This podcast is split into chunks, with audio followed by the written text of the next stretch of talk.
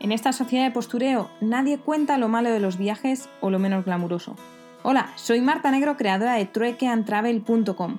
Me encuentro dando la vuelta al mundo haciendo trueque y estoy aquí para contarte los pequeños detalles de mi aventura o esas anécdotas que animan una cena. Así que si quieres saber la cruda realidad de los viajes y viajar conmigo en esta vuelta al mundo, ajustate los auriculares, que nos vamos.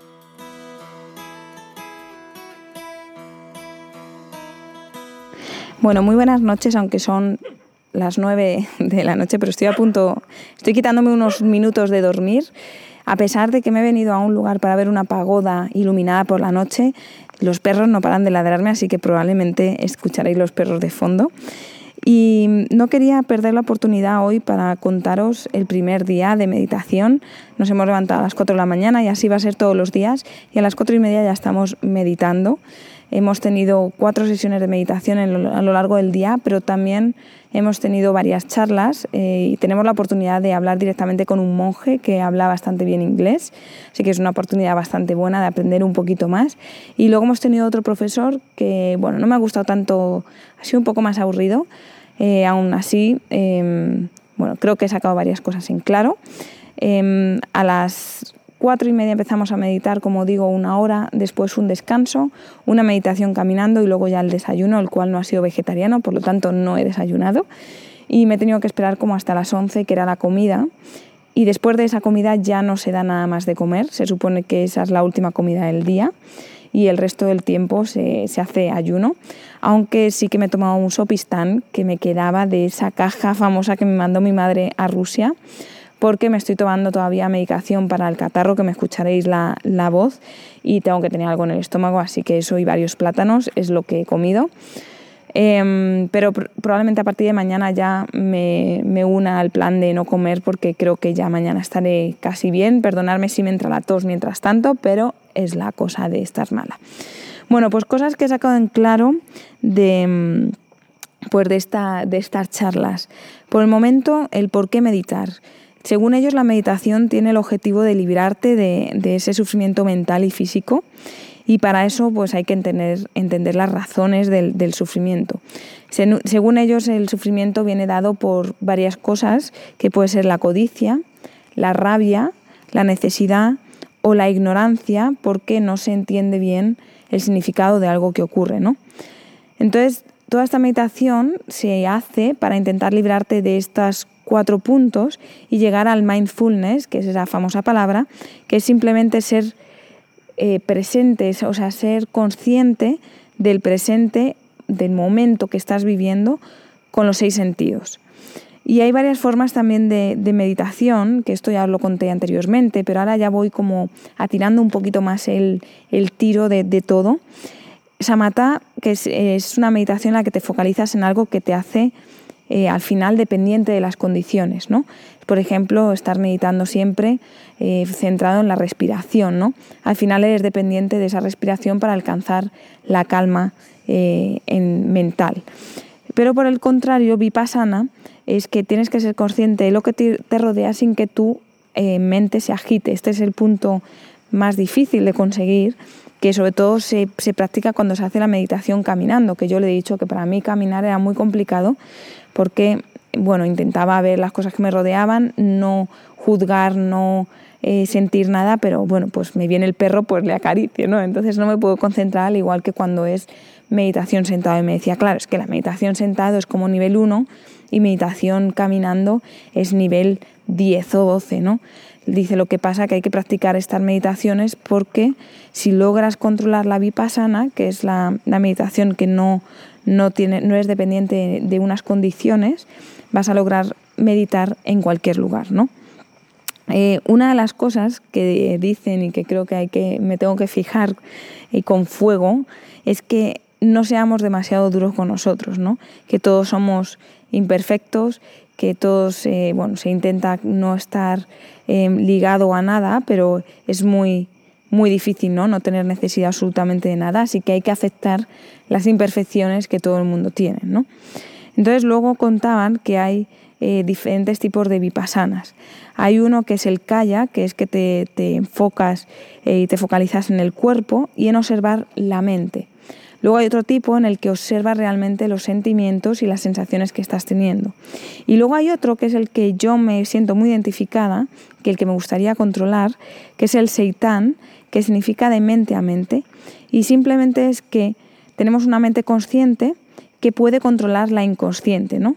Y se supone que para mandarle, o sea, por ejemplo, cuando estamos anclados en el pasado, en una situación em, que decimos, joder, qué rabia esto, tal, tal, tal, tal, y estamos ahí con el come-come, realmente cuando eres consciente de que estás con el come-come, ya estás en tu mente consciente y se supone que con entrenamiento pues te vas a poder mm, alejar de esa mente inconsciente que es la que te está continuamente trayendo el pasado, ¿no?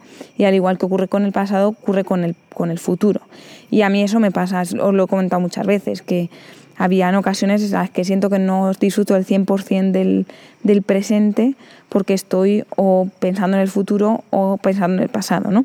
Entonces, este tipo de meditación em, se centra en eso, en ser realmente consciente de qué estás pensando e intentar, pues, cambiarlo. ¿no? Luego hay otra que es la Dhamma Vipassana, que son las enseñanzas de Buda, y se utiliza en usar el pensamiento de un objeto con la mente presente. Eh, realmente estar pensando, ser consciente que estás pensando, o sea, ¿cómo es? Sí, ser thinking with thinking, ser, pensar que estás pensando, básicamente. Y al final, todo este tema de la meditación depende de qué tan perfectos perdonar, de qué tan perfectos somos. Eh, y la perfección la miden con nueve aspectos. Uno con la cualidad de dar, ¿no? Por ejemplo, dices, vale, tú eres pobre, no puedes donar nada, pero, eh, por ejemplo, si un mosquito te está picando, estás donando tu sangre y lo matas. Eh, claro, yo ahí diría, pues sí, pues lo mato, ¿no? Otro decía, pero por ejemplo, vale, se te posa una, una mosca y, no le vas a dejar que se coma pues la, suciedad que tienes. Eso es una forma de donar, ¿no?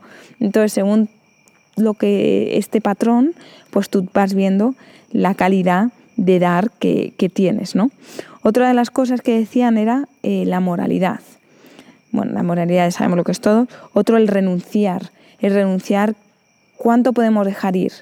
¿Cuánto cuánta comodidad, por ejemplo, podemos renunciar, cuántos lujos, eh, cuántas cosas que compramos somos capaces de renunciar. Pues según eso, pues vamos midiendo qué tan perfectos somos, ¿no? Luego está la sabiduría, qué tan perfecto eres compartiendo la, la sabiduría, el tiempo, el dinero, que eso va un poco ligado también con el primero. Otra es el esfuerzo, que qué tan bueno eres manteniendo, ¿no? Eh, ese esfuerzo que estás eh, centrado haciendo algo, a pesar de que te vengan críticas. Otro es la paciencia, aquí la que tengo que practicar. Otro la sinceridad, que decía que tienes que ser muy seguro de ti mismo para decir realmente la, verdad. ¿no? Otra forma de medir qué tan perfectos somos es la determinación, otra la amabilidad em, y otro, el último, la ecuanimidad, que, que tanto puedes mantener tu mente sin quejarte, sin criticar, eh, el hecho de ser capaz de mantener tu mente en calma, da igual que lo que te haga sea un familiar o sea una persona extraña, que tienes que ser ecuánime ¿no? con ello. Y luego comentaba también sobre, bueno, aquí le, era como un micro abierto, entre comillas, que podíamos hacerle todas las preguntas que quisiéramos. Entonces, eh, bueno, ha habido muchas preguntas de moral y todo eso, y mucho de, de cómo Buda estaba anclando en el tiempo, ¿no? Que realmente el tiempo pasa y todas las enseñanzas de Buda son de hace 2500 años y hay cosas que se deben de actualizar, ¿no? Y decía que, que bueno, que cuando Buda estaba vivo, pues que sí que iba actualizando con el tiempo. Por ejemplo, ha contado una cosa muy interesante, que decía que inicialmente la túnica que llevaban los monjes antes se hacía de harapos de gente muerta o de, de la basura y se cosían y luego se teñía con ese color oscuro, ¿no? Con el paso del tiempo se, cambió esa regla y se decía que si alguien te regalaba la túnica que la podías utilizar sin ningún tipo de problema. ¿no? Entonces, que sí que es cierto que ahora como Buda está muerto no pueden actualizar esas normas o reglas y que tienen que intentar pues no romperlas, pero adaptarlas de cierta forma, que claro, ahí ya luego entran las interpretaciones como ocurre en todas las religiones, ¿no? Y en principio, por el momento, eso es lo que he sacado de hoy. Eh, luego hay una cosa que es que todo el rato él dice el let it be, bueno, cuando no puedes controlar las cosas, o el let it go, y todo el rato lo va diciendo mientras vas meditando. Y yo no es por nada, pero cada vez que dice Let It Be me viene la canción de Let It Be, Let It Be, Let It Be. Y cuando dice Let It Go, pues me sale la de Frozen, Let It Go, Let It Go. Así que eh, imaginaros en medio de la meditación que empieza a decir que si viene un pensamiento que lo dejes estar, Let It Be, o que lo dejes ir, pues me sale todo el rato esas dos canciones. Así que eso tengo que intentar cambiarlo en, el resto de los días. Y por el momento, eh, este ha sido el primero. Eh, a mitad del día estaba pensando que va a ser muy duro por todas las meditaciones, pero si están mezcladas así con, estas charlas, las Dharma Talks que se llaman, eh, creo que va a ser bastante más llevadero. El tema de la comida, a ver cómo lo llevo, pero bueno, aquí os dejo también el último cántico que hemos hecho con el monje ha durado dos minutos, pero os voy a poner solo unos segunditos, así que quedaros al final del audio para escucharlo. Y nada más, eh, acordaros y mañana os cuento qué tal el segundo día en este retiro de meditación de 7. Venga, un abrazo. Tada.